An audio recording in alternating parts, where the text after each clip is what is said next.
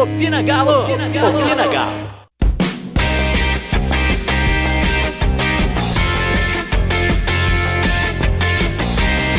Ganhando é líder, perdendo é líder, empatando é líder e segue líder que é esse negócio de co-líder é uma invenção maluca que não existe. E apesar da gente não estar feliz com o empate no último jogo contra o Fluminense, é, esse pontinho garantiu a gente aí no topo da tabela. Mas agora com, com dois, dois times pendurados na mesma pontuação que a gente, né? O Internacional, que já foi líder do campeonato, e o Flamengo. Hoje, para comentar comigo mais sobre o que foi esse jogo contra o Fluminense, os pontos de atenção que a gente tem que ter, as novidades que a gente tem no elenco para o jogo contra o Bahia, eu trouxe o Douglas, que já tinha muito tempo que não aparecia aqui. Fala aí com a galera, Douglas. Fala Malu, fala galera. Pois é, dei uma sumida, não deu nem para comemorar o dia que eu acertei o placar, mas também de volta. Tá certo. E o Felipe também, que tinha um tempinho que ele não aparecia. Fala Malu, fala Douglas, fala pessoal. É, acho que quando, a última vez que eu participei, acho que era líder ainda, né? Então continuo seguindo o líder. É isso aí, então bora falar um pouquinho sobre o comportamento do time sem o, os nossos é, três selecionáveis. Agora que eles estão de volta, um pouquinho mais sobre o, o Zarate e também sobre o confronto contra o Bahia, que é determinante porque vai ser o último jogo da rodada. Né? Então, Inter e Flamengo já vão ter jogado antes.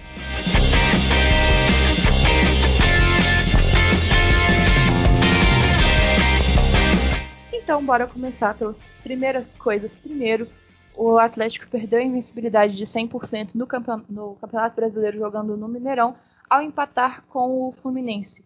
Não perdeu a invencibilidade no sentido de derrotas, né? A gente agora tem um empate que, que estraga a nossa sequência perfeita.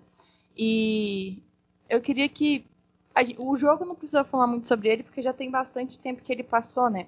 Mas o é, que, que vocês acharam da postura do time e o que, que vocês fariam diferente nesse jogo contra o Fluminense? Pode começar, Felipe.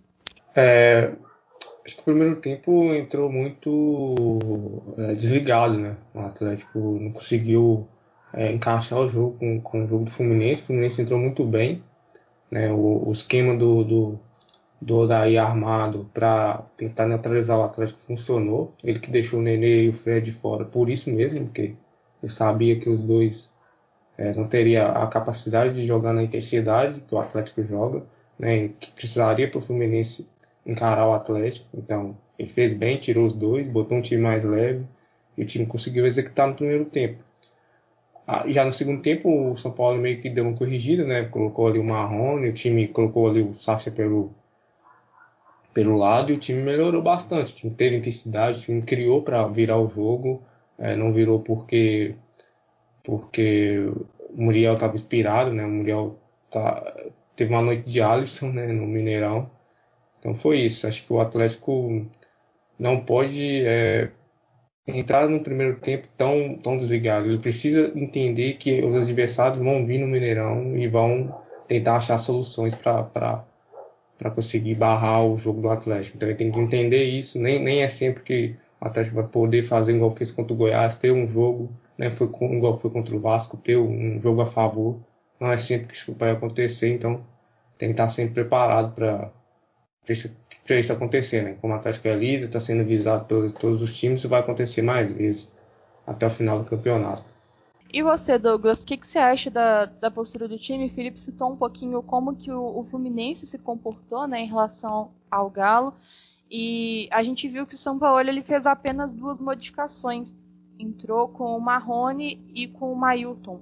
Você faria alguma substituição diferente ou entraria com algum time diferente? Ou faria uma substituição a mais, né, já que o São Paulo deixou três é, substituições sobrarem?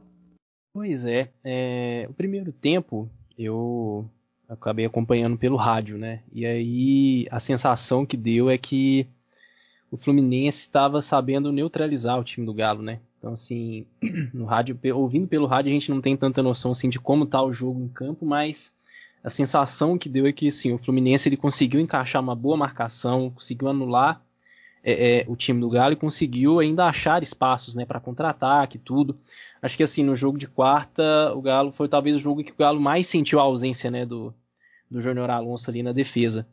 E assim, a, a, postura do time no segundo tempo eu gostei. Né? Assim, me chamou a atenção a, a, a questão da versatilidade que o Sacha tem, né? É, contra o Vasco ele jogou um pouco mais recuado no meio de campo. É, é, contra o Fluminense no segundo tempo ele, ele foi colocado para jogar na ponta e conseguiu é, é, é, render. Sim, me chamou muita atenção essa questão dessa versatilidade que ele tem.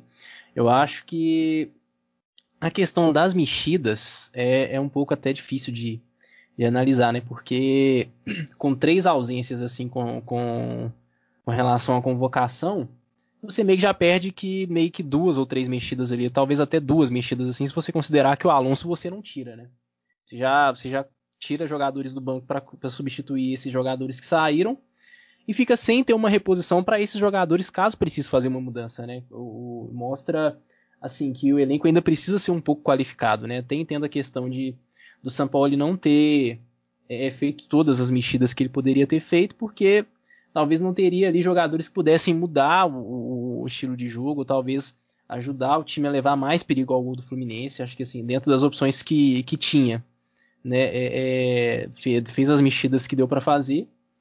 Acho que, assim, como o Felipe falou, não vai ser todo jogo que a gente vai ter a facilidade de, de, de conseguir chegar ao gol do adversário, como foi contra o Vasco, como foi contra o Goiás. É, é, nesse campeonato, assim, pelo fato do Galo ser um, do, um dos times, assim, que jogam melhor no campeonato, ele vai ser muito visado. O Felipe falou muito bem isso. E aí, é, mas, por outro lado, a gente tem no, no, no, à frente, no comando do time, um treinador que sabe olhar a circunstância do jogo e sabe mudar conforme seja necessário. Primeiro tempo o Galo jogou de uma maneira, no segundo tempo, vendo a necessidade de mudar o, o estilo de jogo, o São Paulo foi lá e fez as mudanças que eram necessárias para conseguir com que o time passasse a, a ter um, um, outro espírito dentro de campo. E acabou dando certo, né? No, o, o, gol acabou não saindo, né? Porque, como o Felipe bem falou, o, o Muriel teve uma atuação fora do normal, né? Mas é, é, acho que assim é um jogo, foi um jogo assim que deu para mais uma vez, né, comprovar que o São Paulo ele é um cara que sabe ver o jogo e, e, fazer as mexidas no time que faz com que o time possa render mais e também mostra a necessidade que o time precisa ter de de qualificar um pouco mais o elenco. Isso aí, falou tudo sobre o jogo. Eu acho que o São Paulo ele pede mais peças porque às vezes falta, né? Então ele conseguiu mexer na estrutura do time mais taticamente do que com as peças que ele colocou e colocar o time para cima. O segundo tempo foi inegavelmente melhor do que o primeiro e ficando quase, né? Mas a gente conseguiu um pontinho aí, pelo menos não, não sofreu outra derrota, que aí a situação ia ficar um pouco mais complicada, principalmente em relação à cobrança. Mas é, falando de coisa boa, é, foi acabou a sequência desses três jogos que a gente ficou sem nossos três selecionáveis, né? O Franco, o Alonso e o Savarino. Os três já treinaram hoje na cidade do Galo para enfrentar o Bahia na segunda-feira às 8 horas da noite. Então, são reforços que a gente ganha aí. Com, com esses três em campo, a gente tem uma segurança muito grande. Os três são titulares frequentemente na, do esquema do São Paulo e tem uma posição que ninguém mais faz, né? O Alonso tem uma posição que precisavam de dois caras para poder é, ocupar o espaço que ele sozinho faz. O Franco, não preciso nem falar o que ele faz no meio de campo do Galo, e o Savarino também, porque ele é o único jogador que joga na ponta direita. O resto a gente meio que improvisa ali. E já foram várias experiências, né? Inclusive até o próprio Sacha foi deslocado para a direita para poder tentar arrumar ali. Foi bem, mas não, não foi tão bem quanto o Savarino, que é nativo daquela função. E fez falta ou não, Douglas, esses três jogadores? Nossa, fizeram falta demais, viu? Foi. Assim. É, é, é, é são meio que parte de uma espinha dorsal, né? Principalmente o, o Júnior Alonso, é, o Savarino nem tanto porque assim ele tem ele tem um jogador de qualidade tudo, mas para a vaga dele você tem é, os, os, substitutos, né? Você tem ali, você pode improvisar, por exemplo, igual o São Paulo fez, né? Você pode colocar o Sacha para o lado de lá, Pode colocar o Mailton jogando pro lado de lá. Você tem, você tem o Savinho, né, que entrou nos jogos e entrou bem. É, agora, assim, o, o, o, Franco foi um, foi um jogador que a gente sentiu muito, né? Ele não é aquele cara, assim, que... Eu vi muita gente comentando a respeito disso, né? Não é aquele jogador, assim, que aparece tanto, assim, né? Fazendo coisas, assim, espetaculares e tal, mas, assim, na dinâmica do jogo, quando ele não tá, você percebe a ausência, você percebe o quanto que ele faz falta, o quanto que com ele o jogo parece que é outro. E, e o Alonso nem se fala, né? O, o a defesa sem o Alonso foi talvez uma das coisas assim mais sentidas, né? É, o pessoal pede questão assim de, de reforços para o ataque que eu acho válido, precisa, né? Acho que é, é, o jogo de, de quarta-feira deixou isso à mostra, né? Você tem bons jogadores ali, mas ainda falta alguém para ser aquele definidor assim que não perca as chances que o time tem perdido. Mas eu acho que precisa de, de ter um defensor ali também para quando acontecer em outras oportunidades, porque vão acontecer né, outras convocações, o Júnior Alonso vai ser chamado mais vezes, para quando, quando ele, ele não estiver disponível, a gente possa ter alguém que possa cumprir bem as funções ali. Acho que assim, a ausência mais sentida para mim, particularmente, foi do Franco e do, do Júnior Alonso. Com certeza. E Felipe, o que, que, você acha que vai mudar no time, mesmo que a gente já conheça o time com esses três jogadores, o que, que você acha que muda pro jogo contra o Bahia em relação à mentalidade do time com, com esses com a, a volta do, dos selecionáveis? Acho que o Atlético ganha mais força né, de elenco, é, ele ganha mais variação no jo nos jogos, mais qualidade nos jogos, porque é, o Alonso, o Franco e o Savarino eram os três, assim, três importantes o Savarino teve uma crescente absurda nos últimos jogos, estava jogando muito bem, né, é, participando de gols, fazendo gols. O Franco é um jogador que a gente é, não aparece tanto assim para a gente, mas para o time é fundamental. É um cara que, que ataca, é um cara que associa jogadas ali com o Guga, é um cara que defende quando é preciso. Quando é preciso mudar um pouco o esquema durante o jogo, ele pode jogar ali de de, de, primeiro volante, de segundo volante, né? Cai um pouco mais para o meio, então o cara é um absurdo dentro de campo. E o Alonso nem se fala, né? O Alonso é um baita zagueiro, tá jogando muito, além de ter uma saída de bola impecável. Então o Atlético ganha muito com a volta dos três, né? Então ganha em força de elenco, ganha em qualidade do jogo, né? Ganha, ganha em tudo. Acho que é, eles fizeram muita falta quando, quando tiveram fora. O Atlético sofreu em dois jogos, principalmente sem eles, né, contra o Fluminense e contra o Fortaleza. O Atlético sofreu um pouquinho sem eles. Então o Atlético vai muito forte contra o Bahia lá, com a volta dos três. Com certeza. E a gente, daqui a pouquinho, a gente vai falar sobre os números do, do jogo contra o Bahia é um confronto inusitado por se falar assim. Quando eu estava pesquisando os números, eu até fiz uma checagem para poder ver se estava certo mesmo. Mas vocês vão se surpreender depois que eu, que eu disser os números. É, antes, um pouquinho, eu queria falar sobre a contratação do Zaratio. Foi anunciada ontem no perfil do presidente Sérgio Sete Câmara e na data de gravação, né, de hoje, no sábado. E agora, exatamente no momento que a gente está gravando, o perfil oficial do Atlético anunciou o argentino que vai fazer parte do, do nosso elenco aí. Chega do Racing. O Racing fez, sei lá, 10 homenagens para ele na saída dele. Ele se mostrou muito emocionado ao sair do clube, muito grato com a oportunidade, com os amigos que ele fez lá. Então, parece ser um jogador muito centrado, muito focado. É tratado como uma baita promessa da Argentina, jogador da seleção olímpica deles. Tem 22 anos chega com números incontestáveis. A gente já falou sobre os números dele no, no outro podcast, né, no podcast anterior. Então, se vocês quiserem saber mais, é só ouvir o, o anterior a esse. E agora eu queria comentar com vocês, né, porque quem estava comigo semana passada era o Pedro.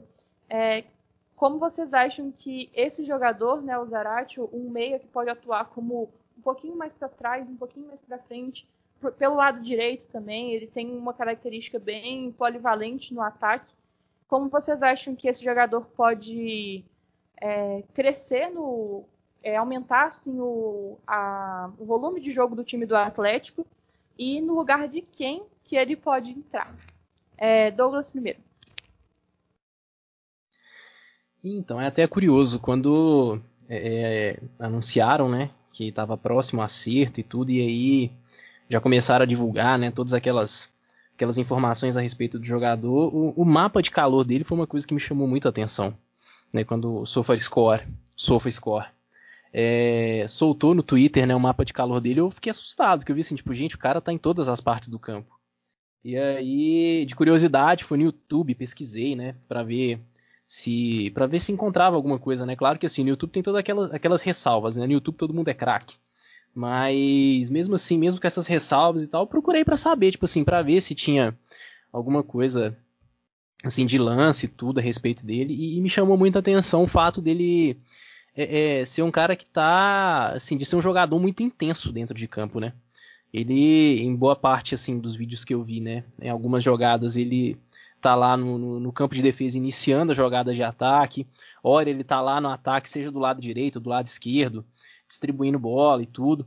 Ele, eu acho que assim, a impressão que deu é que é um jogador assim que cai como uma luva no estilo de jogo de Sampaoli, né, que gosta de, de jogar assim, de ter um jogo de intensidade, tudo. É, é, é elétrico os 90 minutos, Zaratio vendo alguns lances dele e tudo, e algumas outras informações, assim, é, eu fiquei com, eu fiquei com essa, sensação, essa sensação, que é um jogador que vai se encaixar perfeitamente no estilo de jogo do Sampaoli. E agora a questão assim, aonde ele jogaria que seria o grande mistério, né? Eu não acho que, que igual vi muita gente comentando, ah, ele vai estar tá ali para brigar junto com o Natan por uma vaga. Eu não acho que, que, que ele e Natan vão, vão brigar por uma vaga, porque são estilos de jogos diferentes, né? O Natan é um jogador que pisa mais na área, é um jogador que está que é mais presente ali né, no que o pessoal chama de último terço do campo. É um jogador que entra mais na área, é um jogador que está ali mais assim no, nos passes decisivos, nas finalizações. E o Zaratio, pelo, pelos números e pelo, pelo que eu pude encontrar dele, ele não é esse tipo de jogador sim que vai ser aquele 10, né? Que vai estar tá ali é, é, é, dando o último passe e tudo. Vai ser. Eu acho que dá até para jogar tanto ele quanto o Nathan juntos, né? Acho que talvez ele deve brigar ali pelo, pela vaga ali do meio de campo, um pouco mais atrás ali, um, na vaga ali do Alan Franco ou do Alan. Assim, vai, eu, eu, eu imagino que vai ser um pouco, um pouco por isso, pelo que eu pude ver. Isso aí, é um jogador polivalente, né, como eu tinha dito, que eu acredito que a gente vai fazer a gente muito feliz, principalmente nas mãos do São Paulo. É, Felipe, dá sua opinião aí sobre ele. A minha opinião é mesmo do Douglas. Eu eu confesso que eu conheço pouco jogador. É, pelo que eu, pouco que eu vi também, eu acho que ele, ele vai brigar ali com o Franco. Acho que ele, ele tem uma vantagem, né? Porque ele, ele, ele é, treinado pelo BKSS, né? Que era, que era auxiliado, foi auxiliado de São Paulo, né? Muito tempo, bebe muito da fonte da, da, do que o São Paulo é, pensa de futebol. Eu acho que ele vai se dar muito bem, ele vai encaixar muito bem no time. É, a questão dele é física, né? Tem que tomar um cuidado com ele, porque ele vem de sete meses sem jogar, ele teve o Covid, então tem que ser um jogador que tem que ser tratado é, é, com cuidado, né? Para não ter, não ter risco de lesão muscular e tudo. A gente sabe que tem acontecido muito nesse, nesse, nesse, nesse ano, né? Que é um ano atípico. Então eu acho que é isso, é um jogador que vai ajudar bastante. Era uma, é uma boa é o que eu esperava, né? Porque eu esperava alguém ali, mais um jogador de meio de campo, que pra gente não sentir falta de quem sair, né? É, tipo, o Natan ficou fora, o Atlético sente muito a falta dele, o Franco também ficou fora, o Atlético sentiu muito a falta dele. Então, ter mais uma opção ali é, é, vai ser muito bom e acho que o argentino deve ter ficado feliz, né, com a chegada dele. É isso aí. O Zarate ele acabou de ser anunciado, mas ele não tem previsão para estrear pelo Galo. A certeza é que ele não joga na segunda-feira contra o Bahia, porque o jogador, para ser regularizado, ele tem que ser inscrito no BID 24 horas antes do, do jogo. Então, como o jogo é às 20 horas da segunda-feira, ele, só pod ele poderia ter sido inscrito até às 20 horas da sexta. E como ele não foi, o BID não funciona no final de semana, é, fica a expectativa para a gente ver a estreia dele contra o esporte no dia 24 de outubro ainda. É, tem que lembrar que ele está sete meses parado, né? O campeonato argentino não voltou, lá o futebol é só pela Libertadores que está rolando. Então, e ele, assim, ele é bom de bola, mas a gente não tem ideia de como que ele vai estar tá atuando depois de sete meses parado. Então, acreditem que ele é realmente uma promessa do futebol argentino. É só ver o tanto que o, os torcedores do Racing estão sentindo pela perda dele, né, pela venda que, que o, o Atlético, que o Racing fez para o Atlético. Ele é um jogador que vai jogar muito bem aqui, mas talvez não seja no primeiro jogo dele. Regularizado até o, o sábado para poder fazer essa estreia porém é uma incógnita. Pode ser que ele precise de um pouco mais de tempo de treino, de um pouco mais de adaptação antes de fazer o primeiro jogo. O, o que eu digo é baseado no Sacha e no Everson. Chegaram aqui num dia, na, no próximo jogo já estavam viajando, já estavam jogando. E acabaram que nem perderam a titularidade mais. Então o, o Zarate é um jogador que interessou muito o São Paulo, não foi uma indicação dele, foi uma uma, o Matos que procurou, né, os empresários do, do Zarate procuraram o Matos oferecendo o jogador para o Atlético e interessou bastante o nosso argentino. Então vamos ver como é que vai funcionar essa, essa dupla de, de hermanos aí no nosso time. E aí, como eu já falei, comecei a falar sobre o jogo contra o Bahia. Agora a gente termina, né? É, o jogo vai acontecer em Pituaçu às 20 horas da segunda-feira. Eu não gosto de jogar na segunda-feira. Não sei se vocês gostam, mas eu acho um horário muito esquisito para futebol. Mas enfim, é o que temos para hoje. É, o confronto contra o Bahia, ou pegando o, retrospecto na história, são 62 jogos com 29 vitórias, 18 empates e 15 derrotas. 96 gols pró, 64 gols contra, um saldo de 32. Aí a gente pensa, parece que é um retrospecto positivo, né? A gente tem muito mais vitórias do que o Bahia. Só que acontece que a última vitória que a gente teve em Salvador faz 17 anos, foi em 2003. E aí a gente já pensa, cara, é um tabu de 17 anos, né? E aí outro fato curioso que vem junto com esse fato curioso é que depois de 2003, em Salvador, nenhum dos dois times venceu. O jogo terminou empatado sete vezes. Foram sete partidas disputadas e sete empates. Em 2011, 12, 13, 14, 17, 18 e 19.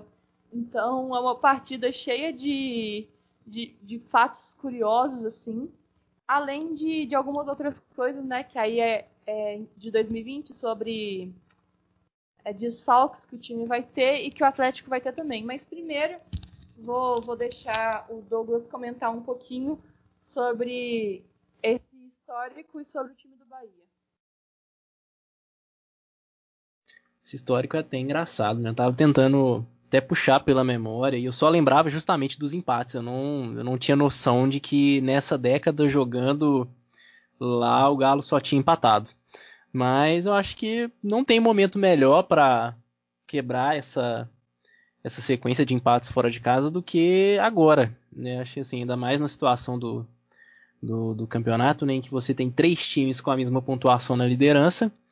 E aí nada melhor do que conseguir vencer fora de casa, né? Porque no campeonato de pontos corridos você ter uma boa campanha fora de casa é fundamental. Né? Nos anos em que a gente brigou para ser campeão, foi o que, o que faltou foi justamente uma melhor campanha fora de casa. Né? E o Galo esse ano tem em casa tem conseguido cumprir seu dever de casa, né? Tem não perdeu nenhum jogo é, é, como mandante, mas fora de casa eu acho que ainda precisa melhorar um pouco mais. Claro que assim, a campanha não tá aquela coisa, nossa, terrível, meu Deus, não, porque o Galo ainda consegue pontuar fora de casa, vencer algumas partidas e tudo, mas precisa ter uma sequência melhor fora de casa ainda para conseguir de fato ser um postulante ao título, né? Ser de fato um time que vá conseguir brigar até o final pelo título e eu acho que assim, é preciso também aproveitar a fase ruim que o Bahia tá, né? O time tá na zona de rebaixamento, o time trocou de treinador, e mesmo com essa troca de treinador, o time ainda não se encontra, o time ainda não consegue ter bons resultados, né? Empatou é, é, é sexta-feira, se não me engano, foi, foi empate mesmo contra o Goiás, fora de casa. Então, assim, é preciso aproveitar que a fase do time não tá boa e conseguir quebrar essa sequência né, de empates jogando contra contra o Bahia e, e conseguir é, consolidar-se mais, um, mais uma rodada na liderança. Exatamente, porque essa rodada não tem gordurinha mais, essa rodada é ganhar ou ganhar, principalmente que a gente joga depois dos nossos adversários diretos pela liderança. É, Felipe, outra coisa, outro fato sobre esse jogo de contra o Bahia é que no último jogo deles, que foi na segunda, na, foi ontem o jogo, então foi na sexta-feira contra o Goiás, é, o Bahia teve quatro cartões vermelhos. É muito estranho, né? Um time ter quatro, principalmente atualmente, né? Um time ter quatro vermelhos na, no mesmo jogo. Foram dois para a comissão técnica, né? Para o técnico Mano Menezes, então esse reencontro aí foi adiado. E, com, e o auxiliar Sidney Lobo. E para os atacantes Rossi e Elber. Então, são dois atacantes, assim, muito importantes para o esquema do Bahia que já está vindo numa má fase, né, numa, numa onda ruim, e o, o Mano vai ter que dar um jeito de treinar esse time sem esses desfalques, que vai ser comandado pelo auxiliar Cláudio Prates. O provável time do Bahia vai vir com Douglas, Hernando, Lucas Fonseca, Juninho, Juninho Capixaba, Gregory, Elias, sim, aquele Elias, ex-atlético, Danielzinho, Ramires Marco Antônio Ofecim, Cleiton e Gilberto. É, Gilberto também é aquele camisa 9 matador e a gente tem que tomar bastante cuidado com ele. O que, que você acha? Como é que você avalia o, o, time do Bahia, Felipe, com esses desfalques, pela campanha que tem feito? É, quais os jogadores que você acha que são assim mais perigosos que o Atlético tem que ficar de olho? Olha, eu acompanho muito pouco o Bahia. Eu assisti o jogo contra o Fluminense no domingo. É, muito fraco o time do Bahia. Tem alguns jogadores só que se destaca. O Elber mesmo é, é um jogador de velocidade, o Rossi também e o Gilberto. Né, esses dois primeiros estarão fora, só o Gilberto vai jogar. Então é um, é um, tem que ter cuidado, né? Porque se cair na área ele tiver condições de, de fazer, ele vai fazer. Então tem que ter cuidado. Mesmo o time Bahia é muito fraco.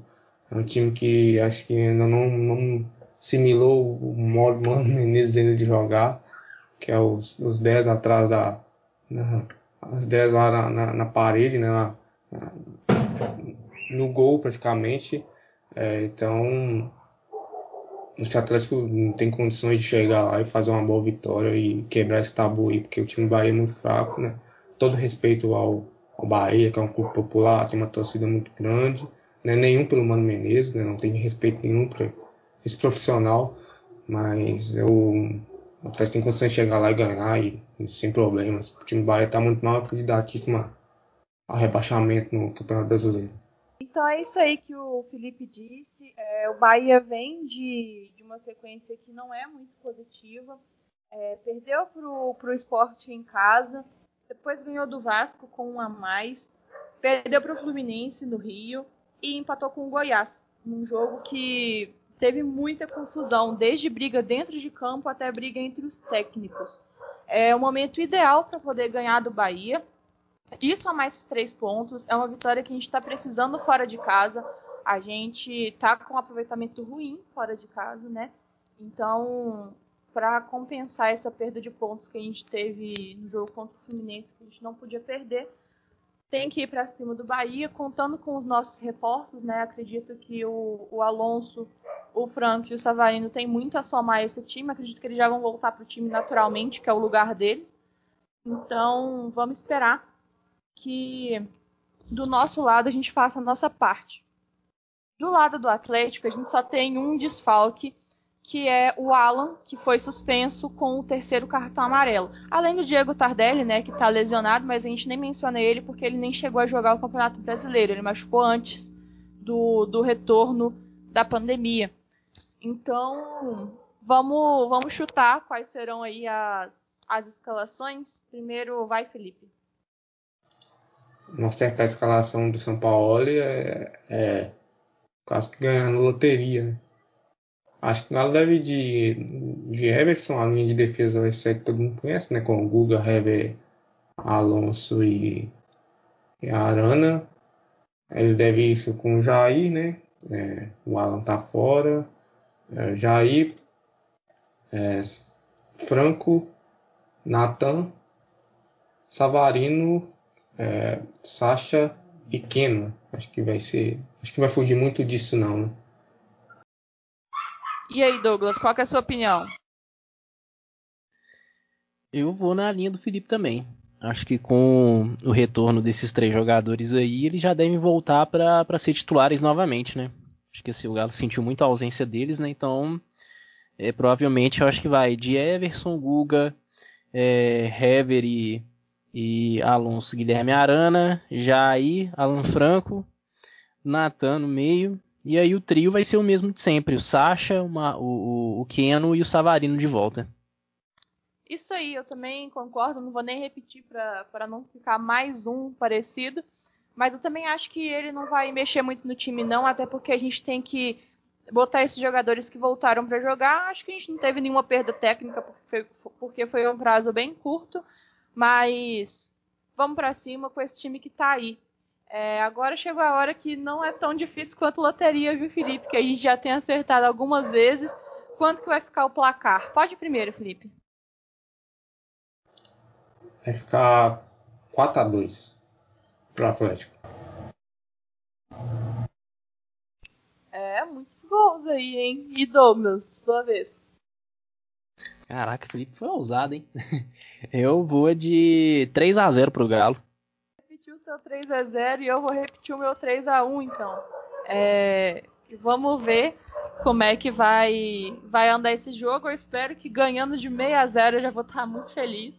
Mas se você quiser dar seu palpite também, assim como a gente, é só entrar no site da nossa parceira Betsul. A gente deixa no nosso link do podcast, no link lá no Instagram, arroba Vamos Galo, ou no Twitter, arroba Pinagalo.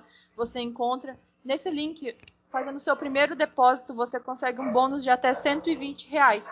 Então, se você não achar o link também, é só pedir para um de nós, na, um dos nossos perfis na DM, e a gente passa para você. E aí, quem sabe você pode ganhar dinheiro apostando no Atlético. É, quero deixar um recado para vocês também.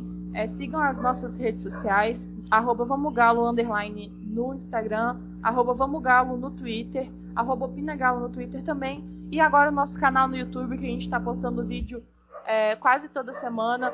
Lancei um, o vídeo essa semana, estreou um, um, quadro que chama Comentando Tweets. Muito legal que a gente fala mais sobre o, o que acontece no Twitter, né? Sobre o, o que o pessoal comenta, principalmente sobre a, o empate contra o Fluminense. A gente vai fazer também sobre esse jogo contra o Bahia. Esperamos que dessa vez uma vitória. É, então é isso, gente. É, vamos continuar apoiando o Galo, vamos seguir acreditando não vamos cair em pilha de imprensa, cair em, pilha de arbitragem. A gente é atleticano, a gente torce para o Atlético e é isso que a gente tem que fazer. Esse é o nosso papel. É, agradeço por vocês terem ouvido até aqui. Um beijo, muito obrigada e vamos Galo. Opina Galo! Opina Galo!